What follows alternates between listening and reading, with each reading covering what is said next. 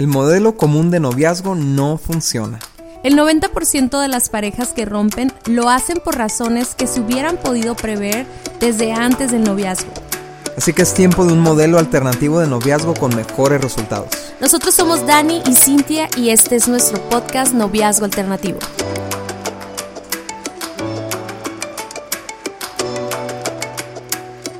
Ay, qué padre estar una semana más con ustedes. Estamos emocionados, felices, contentos, muy expectantes del tema del día de hoy. ¿Cómo están ustedes, Dani? ¿Cómo estás? Yo muy bien, Cintia, siempre, siempre feliz de estar aquí en, en este podcast y, viendo el efecto que está causando, la verdad es que dan ganas de seguir haciéndolo, ¿no? O sea, la, la respuesta. Entonces, agradecemos mucho cada que nos escriben, cada que nos cuentan su opinión sobre el podcast o inclusive cuando nos platican algo que están viviendo referente al podcast, ¿no? Y, y eso nos ayuda a darnos cuenta que le estamos pegando, a dando al clavo, ¿no? Claro, porque sexualidad es un tema que tal vez se habla mucho una vez que ya cometiste los errores, pero no antes o durante, ¿no? O sea, yo sé que nos escuchan todos, toda clase de jóvenes, o sea, jóvenes que tal vez no crees lo que nosotros estamos diciendo, o que tal vez estás descubriendo que hay una manera diferente de vivir tu sexualidad.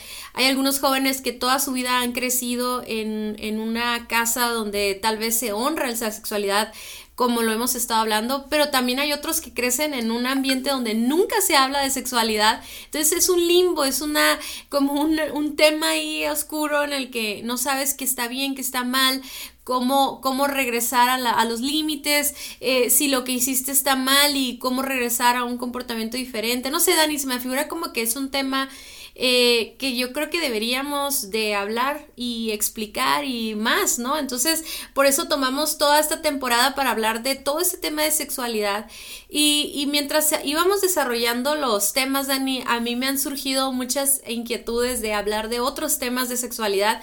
Yo espero que sí las podamos estar viendo durante estas próximas semanas e incluso invitar a gente que es experta hablando de esos temas, ¿no? Ok.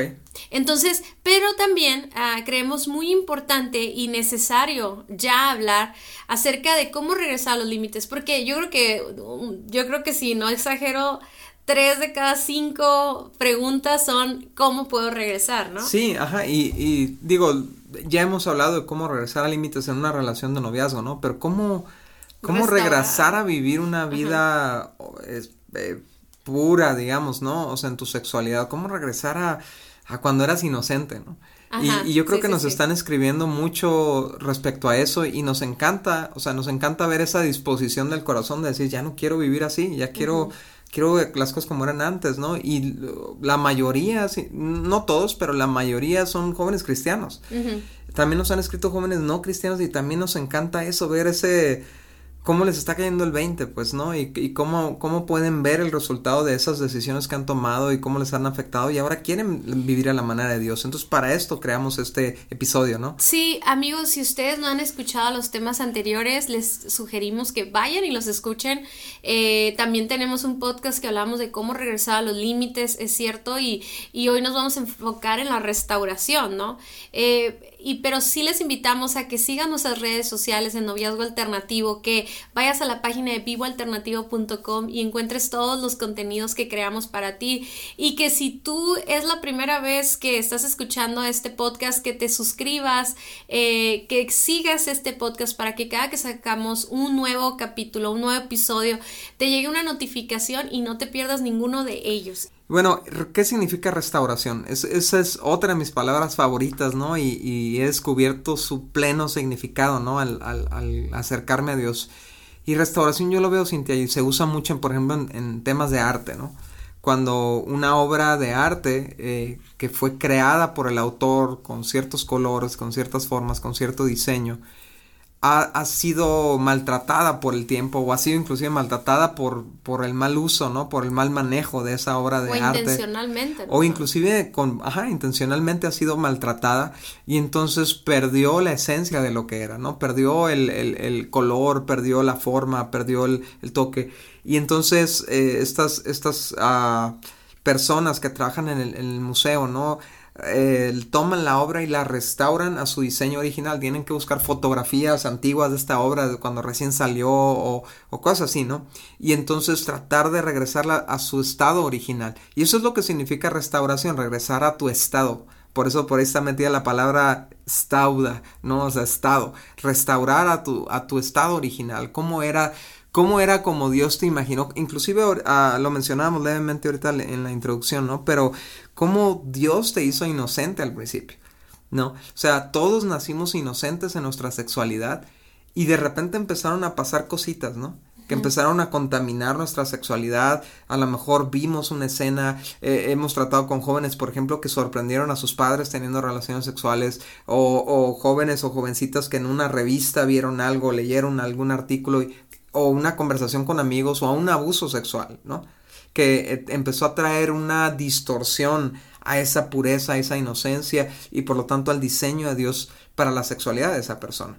Y, pero lo que Dios quiere no es, no es que tú vivas en culpa por cómo vives esa sexualidad, sino quiere restaurar tu sexualidad para que la vivas de acuerdo a su diseño y realmente sea algo que lo disfrutes, realmente sea algo que cumpla su propósito ¿no? Que, es traer vida, que es traer unidad, que es traer eh, plenitud en el matrimonio, ¿no? Sí, y fíjate que podemos escuchar la palabra inocencia y como que de alguna manera relacionarla con alguien que está bien ignorante del tema o como muy tontito de este tema o tontita de este tema o muy puri, purifi, eh, ¿cómo se dice? Como muy puritano. Puritano o, o, ah, sí, es que ella no, no tiene novio, no, no quiere que nadie le dé un beso, no, no sé, como que inocencia lo, como que lo, lo, lo asociamos a algo negativo, porque así nos lo han presentado, ¿no? La, la cultura. Eh, cultura me refiero a todos los medios y, las redes sociales y todas las películas, series, etc. Pero fíjate que cuando yo estaba estudiando eh, el desarrollo humano en la etapa de la adolescencia sobre todo, eh, y empezando desde la infancia, ¿no? Es como la sexualidad es algo que está presente en nuestras vidas siempre. o sea, y, y poco a poco, inocencia es que lleve ese proceso natural en de desarrollo. y de descubrimiento. De tal manera que el ser humano en sí mismo pueda, o sea, él mismo tiene todo lo que necesita y la familia, la estructura de la familia, el ejemplo de sus papás, la instrucción de sus papás va va creciendo, o sea, la mujer va modelando a su mamá, o sea, y va aprendiendo cosas también de su papá y luego el, hombre va, va siguiendo la imagen de su papá y, inocencia para mí es eso, Daniel. O sea, esperar a los tiempos, o sea, de desarrollo ah, que, y el tiempo necesario, las figuras, los ejemplos necesarios y ese descubrimiento de tu sexualidad y que cuando tu cuerpo y tu madurez mental y tus circunstancias, ¿verdad? Te van llevando hacia las relaciones sexuales, ¿no? Y, y, me encanta eso porque no hay, no hay mejor manera de enseñar sexualidad que ir moldeando eso y ir modelando la fidelidad, la lealtad. Todo lo que hablamos los episodios anteriores eh, son las cosas que los jóvenes no ven en sus padres, que no ven en, la, en, en todos los medios. Entonces, en vez de vivir ese, ese proceso, ¿no? De crecimiento, de autodescubrimiento, y lo, lo me refiero a, a, todo lo que significa tu sexualidad y, bueno, eh, eh, no quiero... ir haciendo las preguntas adecuadas en los tiempos adecuados. Sí, y descubrirlo y, y, abrazar esa sexualidad que Dios te dio, aceptar los límites, aceptar los tiempos. No, o sea, algo viene y viene y, irrumpe eso y te abre a, temas, como tú decías, a, imágenes o, a lo mejor un toque de alguien y todo, a algo que tú, tú, no estás preparado para vivir, pues, ¿no? Y ahí es donde se viene toda la distorsión. Y ahí es donde, donde, como decíamos, en esas obras de arte son lastimadas sin querer o intencionalmente ¿verdad? Y entonces ya no están reflejando lo que deberían de ser, ¿no? Fíjate, Cintia, también la palabra inocencia se, se liga a un tema judicial, ¿no? O sea, eres inocente cuando no eres culpable, ¿no? Y la verdad es que cuando empezamos a vivir nuestra sexualidad de una manera desordenada a través de estos eventos que hemos platicado, lo primero que experimentamos es culpa, ¿no? Y entonces ya queda nuestra sexualidad manchada por la culpa. Y a mí me encanta ver cómo inició la sexualidad. Ahora, por eso estamos hablando del diseño original, ¿no? Y, y dice, el hombre y la mujer estaban desnudos y no sentían vergüenza. Era un ambiente inocente. Había desnudez, o sea, había una este, manifestación de la sexualidad dentro de un contexto diseñado por Dios y no había nada de culpa ahí. Y es una tristeza cómo vivimos nuestra sexualidad en la, en la, en la adolescencia, desde la niñez a veces, o, o ya en la juventud, en la vida adulta de manera que está cargada de culpa, está, carga, está nuestra conciencia empañada y cuando llegamos al matrimonio traemos cargando todavía esa culpa, ¿no? Y, y obviamente nos llegan mensajes no solamente de solteros, sino de casados diciendo es que le, le, debería de contar a mi esposo esto que yo viví, o sea, o le debería de contar a mi esposa, ¿por qué? Porque está en nuestra conciencia, está la culpa. Entonces, ¿qué quiere hacer Dios? Regresarnos a la inocencia, ¿no? Regresarnos a una mentalidad hacia la sexualidad sin culpa. Y, esto lo vemos, yo creo que el ejemplo más claro de esto es lo que, lo que sucedió con el rey David, ¿no? Que tuvo un, comportamiento inmoral, eh, hablando de su sexualidad, eh, cuando él eh, uh, ve a una vecina bañándose y en vez de quitar la mirada de ahí, consume la imagen, por así decirlo, ¿no? La semana pasada tú mencionabas, ¿no? Como de repente yo les enseño a los jóvenes que la técnica para no permitir que un pensamiento se convierta en lujuria es quitar la mirada ahí, pero David en ese momento no la quitó. Entonces dice la Biblia que la codició en su corazón, o sea, la deseo, manda, la manda a traer, tiene relaciones sexuales con ella y era la mujer de otro hombre, o sea, lo que estaba cometiendo David se llama adulterio, ¿no? Uh -huh. Y entonces eh, tiene que, uh, tiene que hacer toda una serie de, de, de, engaños y de movimientos para tratar de cubrir su pecado, ¿no? Uh -huh. Es palabra clave, ¿no? Y entonces lo que, lo que sucede es que lo cubre por un tiempo, pero al final de cuentas se destapa y cae de rodillas, le pide perdón a Dios por lo que había hecho y escribe este salmo, el Salmo 51, del cual nos vamos a basar en gran parte para este tema, ¿no? Y, y, lo primero que hace David es volver a Dios. O sea, esos meses donde él cubrió su pecado, él estaba desconectado de Dios. Uh -huh. eh, y la verdad es que no podemos, o sea, él, lo mismo lo vimos con Adán, ¿no, Cintia? O sea, él, él, él cuando pecó cubrió su pecado, se puso uh -huh. esas hojitas, ¿no? Absurdas. Porque... Y se escondió de Dios. Ajá. ¿no? Porque todos sabemos que las hojas no, no aguantan, ¿no? Se uh -huh. secan, se rompen y entonces se esconde de Dios y cubre su, su pecado él mismo, pero solamente Dios podía realmente cubrir ese pecado. Uh -huh. Entonces, lo primero, el número uno, amigos, el paso número uno para, re, para restauración sexual es volver a Dios. Si dice el Salmo 51, el versículo 3 y 10, dice, ten misericordia de mí, oh Dios, debido a tu amor inagotable, a causa de tu gran compasión, borra la mancha de mi pecado, o sea, de mis pecados. Lávame la culpa hasta que quede limpio y purifícame de mis pecados. O sea, a mí me encanta esta parte, Dani, porque es correr a Dios no por nosotros, no porque merezcamos ese perdón, uh -huh. no porque ya nos arrepentimos de todo, o sea, es, o sea, ya limpiamos nuestra vida, entonces nos acercamos a Dios, o sea, nos acercamos a Dios por lo que Él es, o sea, reconociendo y recordando eh, que él, que él tiene misericordia para nosotros. ¿Qué significa misericordia? Que no nos va a dar el castigo que merecemos.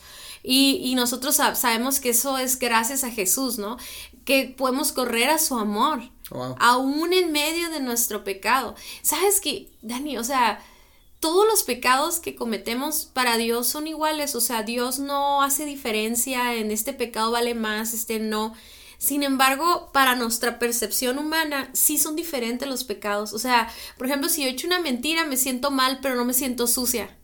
Y todo lo wow. que tiene que ver con la sexualidad de alguna manera nos hace sentir como si estuviéramos sucios, sí. como si nos hubiéramos manchado, como, como, como que tiene que ver con una vestidura, con algo que, que está impregnado en nosotros, ¿no? Como sí. si fuera un aroma o una suciedad. Entonces, muchas veces cuando nosotros no nos hemos bañado, no queremos acercarnos a la gente porque nos da vergüenza que pueda eh, eh, eh, olernos. olernos. o ver nuestra, o descubrirnos nuestra, nuestra suciedad. Pero nosotros no nos acercamos a Dios porque ya hayamos sido limpiados, nos acercamos a Él porque Él es el que limpia, Él es el que ama, Cierto. Él es el que extiende compasión. O sea, si algo vemos en la Biblia y en este pasaje es que a Dios le duele lo que tú estás viviendo. O sea, nuestra tendencia es pensar, Dios me va a rechazar, sí. Dios me odia, Dios no quiere estar conmigo, a Dios quiere a sus hijos favoritos, a los que no hacen nada, a los que no han tenido relaciones sexuales, a los que son vírgenes todavía. O sea, imagínate, Daniel. O sea, yo creo que vivimos ahorita en un momento de la vida, de la historia, como le digas, en el que yo creo que hay más hombres y mujeres que ya no son vírgenes, ah, o sea, hablando de los jóvenes solteros, lamentablemente, o sea, entonces imagínate que Dios dijera, no, pues ya no los amo, ya no los quiero, o sea, eso es una mentira, pues, ¿no? Obviamente Dios no ama el pecado y no estoy diciendo que Dios acepte y tolera el pecado, pero necesitamos, cuando nos sentimos basura, nos sentimos sucios, nos sentimos arrepentidos, sentimos que no nos podemos acercar a Dios, pero ese es el primer paso para poder restaurar. Y hay que romper con esa mentira, ¿no? En nuestra mente de, de, de Dios me está esperando para castigarme, ¿no? Cuando lo que está haciendo David es recordándose a sí mismo, sabes que el amor de Dios es mayor a mi pecado. La misericordia de Dios es superior a mi falta, ¿no? Entonces voy a ir a Dios porque es por su gran amor y por su gran misericordia que yo puedo obtener ese, ese perdón. O sea, no es por lo que yo haya hecho para compensarlo, no es porque me he portado bien en las últimas semanas que me puedo acercar a Dios, es porque Él, su amor supera mis fallas. Entonces corremos a Dios. Ese es el número uno. El número dos es confiésale lo que has estado haciendo mal, ¿no?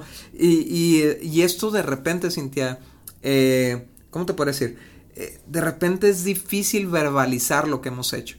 Pero ah, e, es una, el, hecho de confesar nuestros pecados está, de, está confirmándonos a nosotros mismos que estamos entendiendo que estamos mal. Que hay una verdad y hay una mentira y que hemos estado viviendo la mentira.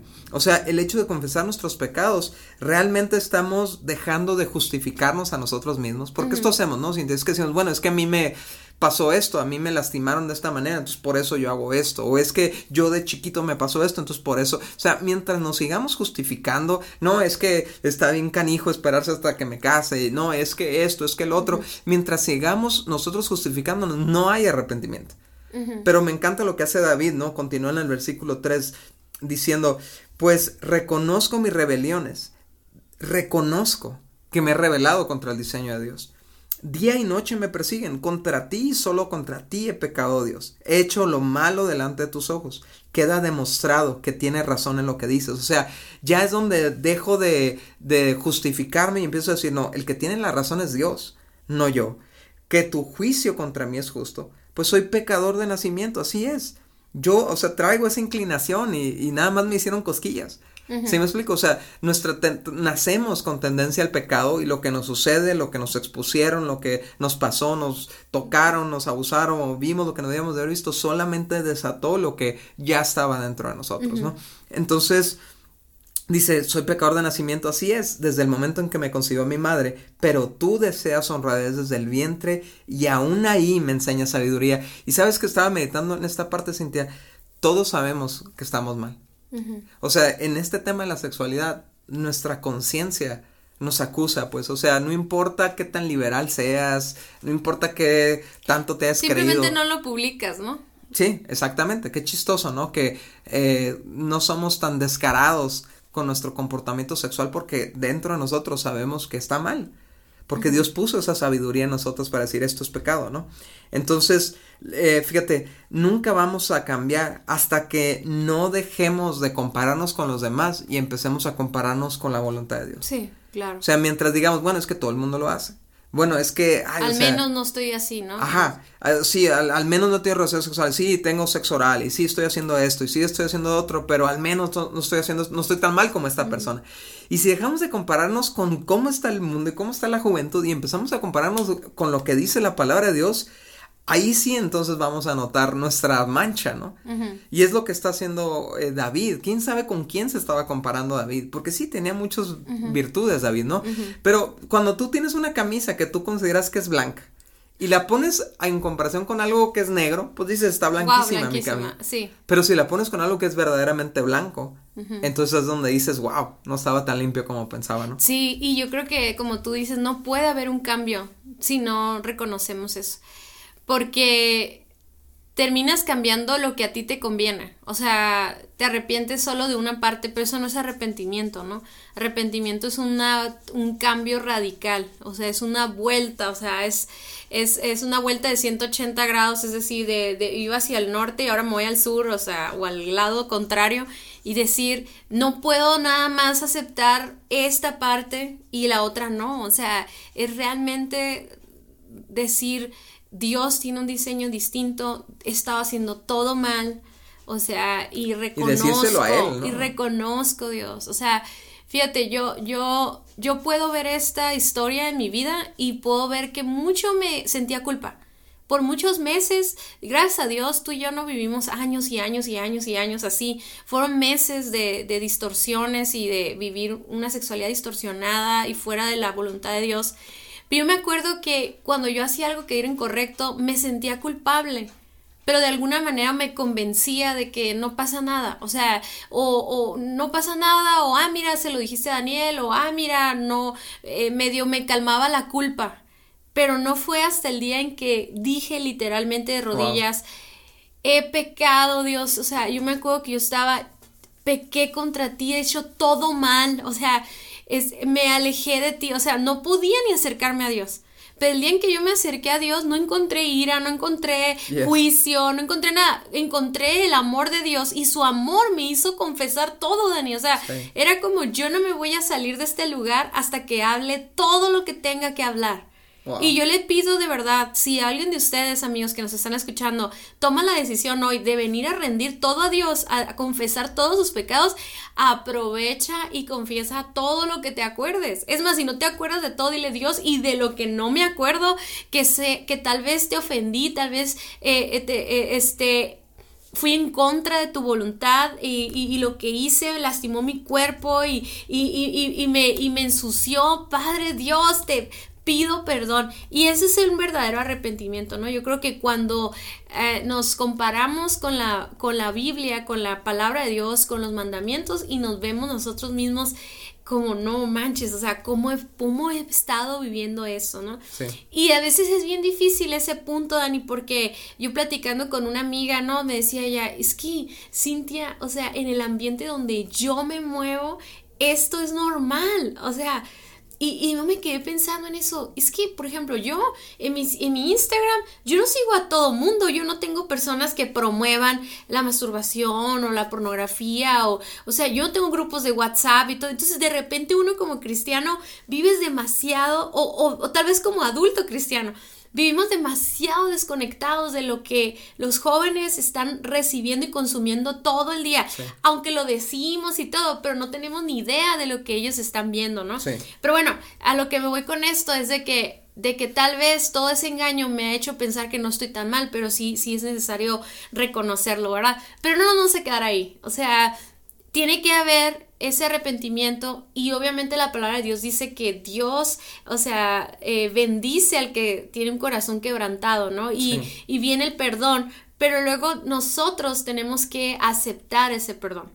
Y este es un proceso también muy difícil para la mente, porque como no, nosotros como seres humanos somos incapaces de dar un perdón como el que Dios da, pensamos que Dios no nos lo va a dar, ¿no? O sea, sentimos como, ok, Dios ya puedo acercarme a Dios, pero en mi mente, como mi identidad, como me veo a mí mismo, sigue siendo como esa mujer que tal vez me estoy como culpando de mi sexualidad, me estoy culpando de las decisiones que tomé, esa relación que tuve, o a lo mejor como hombre estás también igual como cargando con todo eso, pero de verdad tenemos que vivir una purificación, o sea, parte de la restauración es que tú aceptes ese perdón y esa limpieza. Imagínate una obra de arte que ya llegó un restaurador, una persona experta en ese tema y todo, y hace toda su labor y que el cuadro dijera, no, no, no, no, no, es que yo no, yo soy viejo, yo estoy marcado, yo, y que todo el mundo te esté, está viendo ese cuadro y está diciendo, pero es que está como el original, o sea, ya, ya lo dejamos, ya lo pulimos ya lo pintamos, ya lo, no sé, ya, ya, ya se hizo toda la obra, pero el cuadro sintiéndose todavía como en el pasado, ¿no? Y eso es lo que muchas veces nosotros eh, no, no alcanzamos a, a como hacer ese cambio de mentalidad, ¿no? Y, y David le decía a Dios, purifícame todos mis pecados, dice, quedaré limpio, o sea, Lávame y quedaré más blanco que la nieve. Devuélveme la alegría. Deja que goce ahora que me has quebrantado. No sigas mirando mis pecados. Quita la mancha de mi culpa. Y sabes que vimos con David Dani que le dice una y otra vez: Lávame, lávame, lávame. Yo creo que nosotros debemos de hacer lo mismo. O sea, a veces uno dice: Créelo por fe, ya ya no estés dándole vueltas, pero simplemente hay personas que lo van a necesitar más tiempo y otros menos, ¿no? Sí, yo lo veo, Cintia, como un, este, como se purifica el agua, ¿no? Que tomamos. El, si tú vas a un lugar de estos donde compras agua purificada, vas a ver que dicen varios filtros. Está el filtro de ozono y el filtro de carbono y el filtro de inversa, de osmosis inversa y no sé qué tantas cosas, ¿no? Son procesos de limpieza, ¿no? Que cada vez van ah, pescando las partículas más pequeñas y más pequeñas y más pequeñas hasta que el agua sale plenamente purificada. Y este, este proceso de restauración sexual es, es, es, de la misma manera, o sea, pasamos por varias etapas de limpieza y vamos escarbándole más y va saliendo más mugre y va saliendo más y va saliendo hasta que queda completamente limpio. Y aunque Dios nos ve, limpios ya, ¿no? Sí, exactamente. O sea, es un, yo creo que es un proceso más para nosotros y para restaurar nuestro testimonio que más que cómo nos ve Dios, porque Dios nos ve limpios, ¿no? Exacto, y eso es lo bonito, ¿no? Entonces me encanta que, que uh, lo que dice Hebreos 9:14 dice, imagínense, dice, bueno, eh, eh, Hebreos 9:13 dice, si la sangre de un cordero podía limpiar a una persona ceremonialmente impura, Imagínense cuánto más la sangre de Cristo nos purificará la conciencia de acciones pecaminosas para que podamos adorar al Dios viviente. Pues por el poder del Espíritu Eterno, Cristo se ofreció a sí mismo como un sacrificio perfecto por nuestros pecados. Dios no limpia imperfectamente. Dios limpia perfectamente. Y lo que está diciendo este pasaje es que nuestra conciencia nos acusa nuestra, la culpa nos ataca y, lo que necesitamos hacer es creernos limpios porque Dios ya nos perdonó. Entonces el proceso en realidad es volvernos a recordar estoy limpio. Estoy limpio, estoy limpio. Porque lamentablemente, Cintia, mientras no nos sintamos limpios, nos vamos a ensuciar más fácilmente. Exacto. Sí, y, creo que lo hemos mencionado en otros temas. Ya no, ya de, repente compartimos tanto este tema que ya no me acuerdo dónde lo dije, pero eh, platicamos del, de la del estudio este que hicieron donde en una en una en una colonia muy de muy alto nivel económico en Estados Unidos dejaron un carro ahí abandonado. Y lo dejaron por semanas y el carro permanecía intacto hasta que los mismos del experimento le rompieron un vidrio. Y a partir de ese momento la gente lo empezó a hacer pedazos porque estaba roto. Y muchas veces nos sentimos rotos no nos sentimos ya perdí la virginidad pues entonces ya qué ya, ya no, ¿de qué sirve que me guarde? ¿De qué sirve que me cuide? ¿De, qué sirve que obedezca ahora a Dios después de que ya me ensucié? Pero la verdad es que sí sirve. Porque si Dios te hizo limpio y te hizo puro, entonces, ¿por qué te ves de una manera impura? Sí, y porque como tú te ves, es como vas a dejar que otros te traten y que otros, o sea, tus inseguridades y, y tu falta de valor va a afectar el comportamiento definitivamente, Dani. O sea, es, es, es algo tan obvio porque lo vivimos en lo natural, en la ropa, en las cosas, o sea, en tu cuarto, ¿no? O sea, tienes el cuarto todo cochino y pues le echas más cochinero, ¿no? Tienes tu cuarto súper limpio y no quieres que nadie mueva ni una, ni una pluma porque está, está en orden, ¿no? Entonces, eh, pero a mí me, a mí me encanta dar mi, mi, mi punto de vista, Ani, yo no, no sé cómo, no sé si te acuerdas mucho de esa época, ¿no? Pero yo me acuerdo que, que cuando íbamos a la iglesia, yo quería alabar a Dios, yo quería adorar a Dios y no podía. Había una voz que me decía, qué hipócrita eres. O sea, de, verdad, Dani, yo me sentaba hasta atrás, en lo más oscuro del lugar, y, y alguna voz me decía, ¿con esas manos vas a alabar a Dios?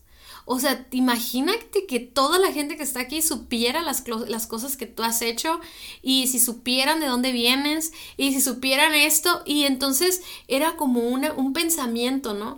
Obviamente no estoy diciendo que hay una voz ahí me estaba hablando, ¿no? Sino es un pensamiento de mi pasado que me está recordando y sabes que ese pensamiento, Dani, o esa voz, como le quieran llamar, dice la Biblia que él es, es el acusador.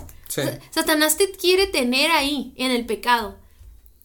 O sea, si tú estás haciendo una vida loca y desenfrenada, ni oyes esa voz. O sea, él está contento, ahí te tiene esclavizado a lo que tú estás haciendo. Tal vez sientes culpa, ¿verdad? Pero al final del día terminas cayendo de nuevo. Pero yo me acuerdo que en esa época de mi vida, cuando yo escuchaba esa voz y todo, yo sentía que verdaderamente la gente nunca no se vayan a enterar. Y no, ¿y cómo voy a alabar a Dios de nuevo? ¿Y cómo voy a cantar? ¿Cómo levantar las manos? ¿Cómo voy a servir? Yo vengo que yo decía, yo ya yo le decía a Dios bien tierna, ¿no? Así como, no me importa que ya no, que ya no volvamos a servir a Dios, o sea, nomás con que me aceptes, con tan solo estar contigo en tu presencia, ¿sí, no? Entonces, yo me acuerdo que eso tuvo que haber una, una purificación en mi mente y seguirme viendo, o sea, volverme a ver con la pureza con la que Dios me ve. ¿Sabes, Dani, que para que eso sucediera pasó como, tal vez como un año más o menos? Tal vez empecé a dejar de oír las voces y todo, pero yo me acuerdo que fui a un retiro donde yo tuve, así, tomé la decisión de dejar que, que Jesús limpiara mi pecado. Ya no era perdón, ya no era si, si era salva o no, ya no era si Dios me aceptaba o no, era un tema de que le tuve que pedir a, a, Dios, a Jesús, le pedí que limpiara y que me permitiera ver mi cuerpo, eh, aún mi cuerpo, verlo como una, como una bendición y como algo que podía ser usado de manera pura y honrosa dentro del matrimonio. Y ya estaba casada, pues, o sea, y yo sé que muchos que nos escuchan en este podcast ya están casados. Y este tema es para ti también, porque todavía estás viviendo tu sexualidad empañada con el pasado, cuando en realidad no estás cometiendo ningún pecado, estás casado, puedes estar con tu esposa, puedes disfrutarlo, disfrutarla, pero todavía no puedes llegar a esa plenitud, ¿por qué? Porque todavía traes los recuerdos, todavía traes la culpabilidad y ni siquiera es justificada, ¿por qué? Porque ya fue pagado el precio por tu limpieza, ¿no? Nada más es una cuestión de, de, de, de entenderlo y creerlo y aceptarlo, ¿no? Sí, así es. Número cuatro, deja que Dios te transforme desde adentro. Y esto es muy importante, Cintia, porque es donde creo que muchos eh, nos, nos quedamos cortos en ese proceso, ¿no? O sea, sí entendemos que, nos podemos acercar a Dios, sí entendemos que le podemos pedir perdón y que nos perdona, sí pasamos ese proceso de aceptar, pero luego regresamos a la lucha con nuestras propias fuerzas, ¿no? Con, eh, eh, eh, sin entender lo que a nuestro enemigo, ¿no? Y, y, decía David, oye, yo soy pecador de nacimiento, no es que eso me justifique, pero de ahí brota todo, ¿no? Entonces lo que necesito es un cambio de naturaleza. Si, si mi problema es la, mi naturaleza, yo necesito que cambie mi naturaleza y lo único que puede hacer eso es el Espíritu Santo. Por eso dice a continuación David, crea en mí, oh Dios, un corazón limpio y renueva un espíritu fiel dentro de mí. No me expulses de tu presencia y no me quites tu Espíritu Santo. ok, ahí está diciendo, ¿sabes qué es lo que necesito para cambiar? ¿Se me explica? Tal vez ignoré la voz del Espíritu Santo, pero lo necesito para que haya una verdadera transformación, para que me cambie el corazón. Lo, que tiene el problema en mi corazón es donde está la corrupción, es donde se ha almacenado toda mi suciedad, es donde están mis inclinaciones a pecar, pero Dios puede cambiarme el corazón. Y me encanta cuando Dios mismo lo dice, dice, te voy a quitar ese corazón duro, terco y rebelde, y te voy a poner un corazón que le guste obedecerme. Ajá, Ajá. Y, y eso me encanta, Cintia, porque no es lo mismo no hacer las cosas porque están mal. O sea, no hacerlo malo porque está mal, a no hacerlo porque me gusta obedecer a Dios. ¿Sí me explico? es bien diferente. Es totalmente. Cuando es solamente porque pues yo sé que está mal, normalmente termino cayendo de todas maneras. Pero cuando yo no lo hago porque amo a Dios y me encanta obedecerlo, entonces cambian las cosas completamente. Y eso no es algo que van a hacer como o sea, como lo decías ahorita, o sea, no es algo que van a hacer de emociones. Exacto. Es un resultado de un cambio de corazón y de mentalidad. O sea, el corazón están las emociones, la mente, todo, ¿no? O sea, todo el alma, todo lo que tiene que ver con tu voluntad, etcétera. Entonces, a mí me encanta este concepto de dejar que Dios nos transforme de adentro hacia afuera. Y, y ¿sabes por qué me gustan? Y no nada más para nuestra propia experiencia, sino cómo tratamos a los demás cómo tratamos a nuestros jóvenes o cómo tratamos a nuestros hijos. O sea, muchas veces estamos queriendo ver un cambio radical exterior y resulta que no, no cambia. A lo mejor estás criticando su forma de vestir, su forma de hablar o que todavía eh, eh, eh, este, anda con ciertas personas. Y tú estás, de alguna manera estamos juzgando lo exterior, pero no entendemos que Dios está haciendo un cambio en lo interior. No sé si me explico. Entonces, cuando Dios empieza a cambiar el corazón, entonces, eh, tiene que ver con la mente, tiene que ver con la voluntad, empieza a ver los cambios exteriores. Claro que se tienen que ver, pero, pero ese trabajo interno tiene que ver con el poder de Dios, tiene que ver con aceptar a Jesús, con aceptar que el Espíritu Santo ahora está en ti y que Él es el único que tiene el poder para transformarnos, ¿no? Y para mí también significa, Dani, que necesito reconocer mi condición, pero también necesito sanar mi corazón. O sea, eh, por ejemplo, en mi caso, yo tuve que trabajar mis, rencores contra mi padre, ¿verdad? Por todo lo que yo no recibí en mi infancia o, la manera en que se me trató como mujer, yo tenía que sanar eso. Y, y, sanar, fíjate, no significa que, como decías al inicio, de que le voy a echar la culpa a mi pasado, lo que sufrí, por eso hice esto. No, no, no. Estamos viendo que este es el punto número cuatro, en el que yo ya reconocí mi pecado, yo ya lo confesé y ya dejé que Dios me limpiara, pero fue como, oye, a ver, ¿de dónde vienen esas inseguridades? Porque estoy buscando la aprobación de los hombres, ¿por qué? Porque estoy tratando de probar algo con mi sexualidad, o sea, oh. ¿dónde hubo esa, dónde hubo ese quebrantamiento en mi pasado? Porque como yo hablaba de la inocencia, ¿no? Por ejemplo, yo, en, en eh, cuando yo era muy joven, yo cuidaba a unas niñas. Y yo me acuerdo que un día yo vi una, una película eh, como un VHS que yo sé que nadie sabe lo que es, pero es como si fuera un DVD y tampoco saben qué es. Es como si fuera un, archivo en la computadora. Ah, no es cierto. Este, y, y, yo me acuerdo que yo lo puse. Yo no lo puse buscando el mal, yo no, yo no lo puse con ninguna mala intención, pero yo lo pongo y de repente sale una escena pornográfica. Y yo estaba muy joven, pues.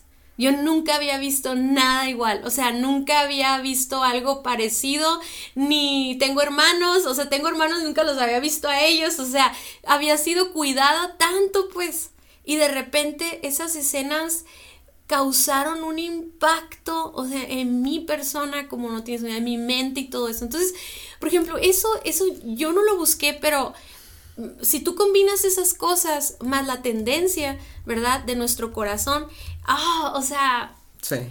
algo pasa son en ti. Pues. detonadores. ajá, son detonadores. Entonces, yo sí puedo ver eso, por ejemplo, puedo ver las novelas que de repente veía y, y, y, causaban un efecto en mí y yo no, que se besaban y todo eso, yo, yo no sabía que estaba experimentando, o sea, si yo hubiera tenido la instrucción o la guía de saber, hey, eso que estás sintiendo es, normal, pero no está para esta etapa. Fuera de lugar. Ajá. Yo hubiera, pues, ah, ok, no estoy. Pero fíjate, el puro sentir una emoción de una escena, yo estaba sintiendo que yo ya era pecadora y que ya estaba, y que ya estaba sucia. Entonces, como tú dijiste, lo siguiente ya fue como ya fue, ya fue como, lo, pues ya hice esto, otro, ya vi esa película, ya, o sea, como tronó algo en mí que me hizo sentir que yo ya no era digna de hacer la voluntad de Dios, por así decirlo. Vamos tolerando mayores niveles de, de, de corrupción, ¿no? De inmoralidad. Y fíjate, a mí me pasó, Cintia, también que cuando yo también experimenté la restauración de Dios, me llevó a recordar dónde fue el quebrantamiento, ¿no? Y fue, fue a través de una eh, ay, híjole, es que no sé si ya lo hablé en otro podcast, ¿no? Pero el de una, una situación donde fue, fui expuesto a pornografía, igual, o sea, eh, pasa una, e, es una, es un momento tan traumático, pues porque estás, estás viendo algo que no sabes qué es, pero te está provocando algo, ¿no?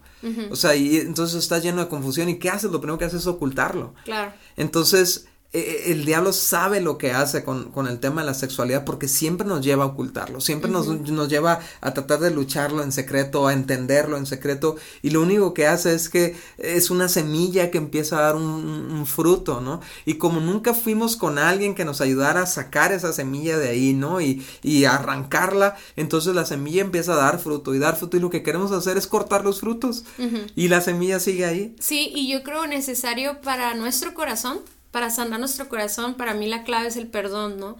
Porque muchas veces uno trae en el corazón ese tío, ese, ese primo, ese amigo, ese exnovio que de repente te expuso, entonces eh, traes lastimado el corazón, o sea, está quebrantado eh, y entonces es limpieza, pero también es curar, ¿no? Es sanar y es sanar y, y yo sé que viene otro proceso que vamos a hablar en el próximo episodio, pero a mí sí se me hace bien importante que trabajemos en nuestro corazón. O sea, Pídele a Dios un nuevo corazón que le, le encante obedecer a Dios que sea más importante para ti eso, ¿no? Que sea más importante agradar a Dios que a los amigos o a, la cultura o a los demás y que cambie Dios de fondo tu corazón, pero que también sane ese corazón que está quebrantado, esa sexualidad que fue lastimada. Y sabes, si tú estás soltero en este momento, qué bendición, qué, qué, qué alegría me da que tú puedas lograr esto, porque va a cambiar tu vida.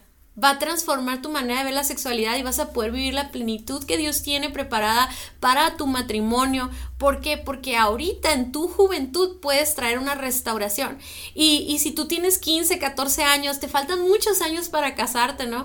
Entonces, qué padre que, que a lo mejor si ya fuiste expuesto, si ya fuiste lastimado, puedas vivir esta restauración para que los próximos 10 años de tu vida los puedas vivir en libertad, lo puedas vivir en, en, sin culpas, ¿verdad? Que puedas disfrutar esta etapa de vida, que puedas disfrutar tu crecimiento y cómo Dios te creó como un hombre y como una mujer y cómo todo ese potencial que tienes ahorita como joven para aprender, para crecer, para estudiar, para trabajar, lo puedas vivir en su momento y, y, yo creo que esto, eso, esa restauración es algo que ya puedes disfrutar en este momento, no es algo que, que va a venir cuando te cases, porque yo siento que si un joven de 14 años oye esto, dice, uy, pues es que a mí me falta tanto. ¿Verdad? Pero sí es posible vivir una vida en pureza, ¿no? Así es, y esto también se extiende, Cintia, es, importantísimo que quede claro, todo lo que acabamos de hablar se extiende también a, los jóvenes y jovencitas que están viviendo luchas con su identidad sexual. O sea, el, yo sé que nos están escuchando jóvenes y jovencitas que tal vez ya manifestaron una, una identidad sexual homosexual o, o, sí, pues aplica para los dos, ¿no? La palabra, pero o tal vez la, la están luchando en lo oculto con esto. Y obviamente en un contexto de fe, en un contexto cristiano, pues está súper mal visto. Entonces eh, luchan con eso en su interior. Y quiero decirte eso también hubo un quebrantamiento. Y sí es cierto, igual que con, con la impureza sexual eh, heterosexual, también hay impureza sexual homosexual y también viene de nuestra naturaleza. Pero eso no, no es parte del diseño de Dios y también podemos luchar contra ella con el poder del Espíritu Santo.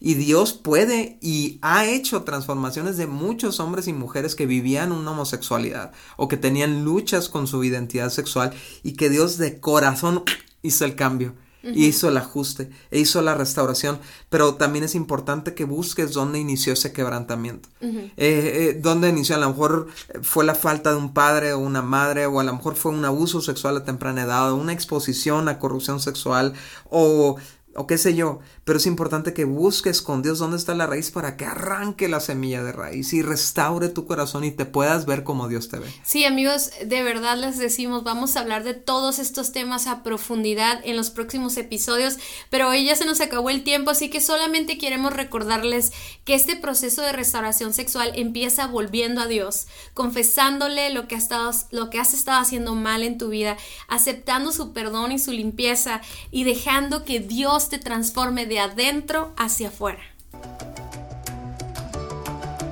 Muchas gracias por haber escuchado nuestro podcast. Para nosotros es muy importante escuchar tus comentarios y dudas. Te invitamos a conectarte a través de nuestro Facebook e Instagram Guía de Noviazgo Alternativo o nuestra página vivoalternativo.com. Si el tema de hoy fue de ayuda para ti, compártelo con todos tus amigos. Hasta la próxima.